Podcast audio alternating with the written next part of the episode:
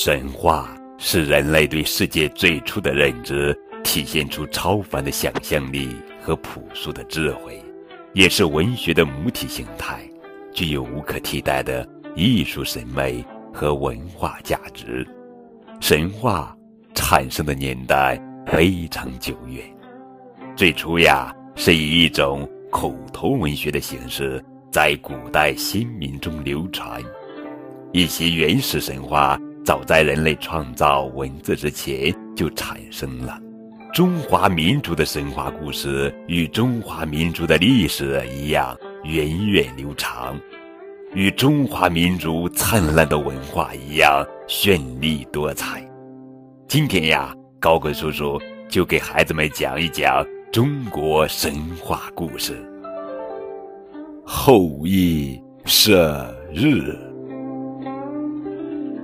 帝尧时代，天下曾发生极严重的旱灾，天空出现了十个太阳，这是怎么回事呢？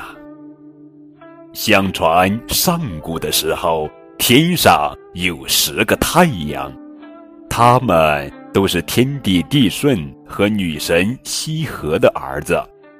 这十个太阳兄弟。住在一个叫汤谷的大池塘里，汤谷的中央有一棵叫扶桑的大树，十个太阳就住在大树的枝杈上。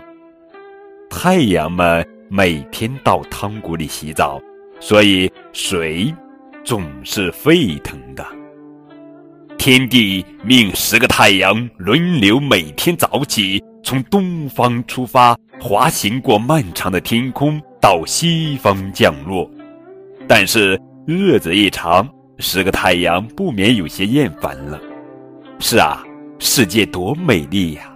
有高高的山岭、汹涌的大河、茂密的森林、鲜艳的花朵，还有人们辛勤开垦出来的良田。总之，比起汤谷那个大水池来，要好玩多了。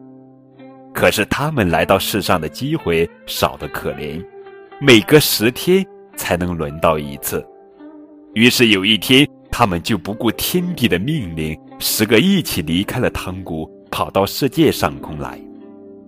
当一个太阳出现在天空时，大地承受着无限的光明和温暖；可是当十个太阳一起出现时，情况就不大相同了。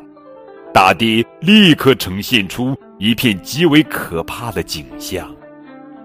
十个太阳呀，强烈的日光把大地照得发了白，而且十个太阳从不同的方向射下光线来，使大地没有一点阴影，温度急剧的升高，草木枯焦了，庄稼晒死了，河水蒸干了，人们热得喘不上气，纷纷躲进山洞里，不敢出来。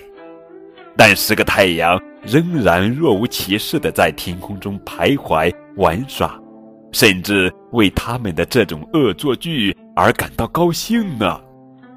这时，百姓的领袖帝尧出来恳求多余的太阳离开世界，不然人们就无法生活了。帝尧住在简陋的茅草屋里，平时吃粗米饭，喝野菜汤。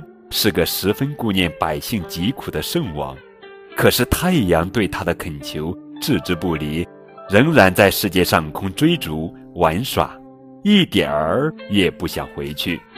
帝尧没有办法，只得去祈求天帝。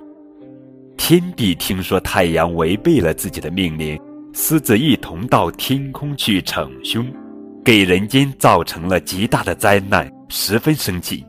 天帝立刻唤来天上的一位勇士后羿，对他说：“羲和的儿子们违背了我的旨意，正在天上逞凶，使得下界的百姓遭了旱灾，不能生活了。我现在赐你一张红色的弓和十支白色的箭，去惩罚他们。”后羿接受了天帝的命令，手持弓箭，从天上来到人间。后羿看到人们在炽热的阳光下所受的痛苦，也非常难过。他仰头怒视着天空中正在放肆的十个太阳，大声质问他们：“天帝叫你们来是为了给百姓造福的，如今你们只图自己快乐，不顾百姓的死活，是何道理？”一个太阳撇着嘴说：“你不过是一个小神，有什么资格教训我？”其他的太阳都跟着起哄，根本不把后羿的话当一回事。后羿见了，气得牙根痒痒，警告他们说：“你们再不回去，我就把你们一个个射下来。”说着，他弯弓搭箭，瞄准了一个太阳。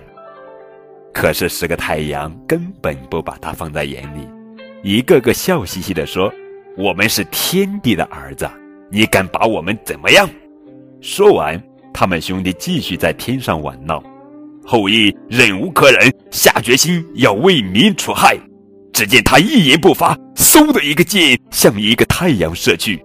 只听“轰”的一声巨响，一个大火球连同里面的三足乌直坠下来。其余九个太阳怕了，急忙逃走。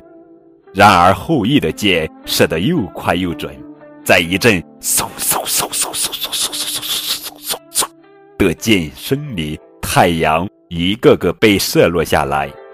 当后羿。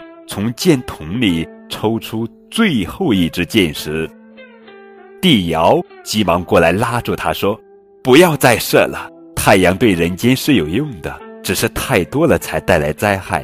现在只剩下一个太阳了，请把它留给人间吧。”后羿听了，点点头，这才收起弓箭来，大声对剩下的一个太阳说：“你听着，从今以后。”你要按时东升西落，不得有误。这时，剩下的一个太阳早已吓得脸色刷白，连忙点头。九个太阳一死，大地立刻恢复了往日的温度，人们纷纷从山洞里走出来，见到旱灾一除，又开始辛勤的耕田种地、砍柴打猎、修盖房屋，过上了。正常的生活。好了，宝贝儿，这就是后羿射日的故事。更多互动可以添加高个知识的微信账号：FM 九五二零零九。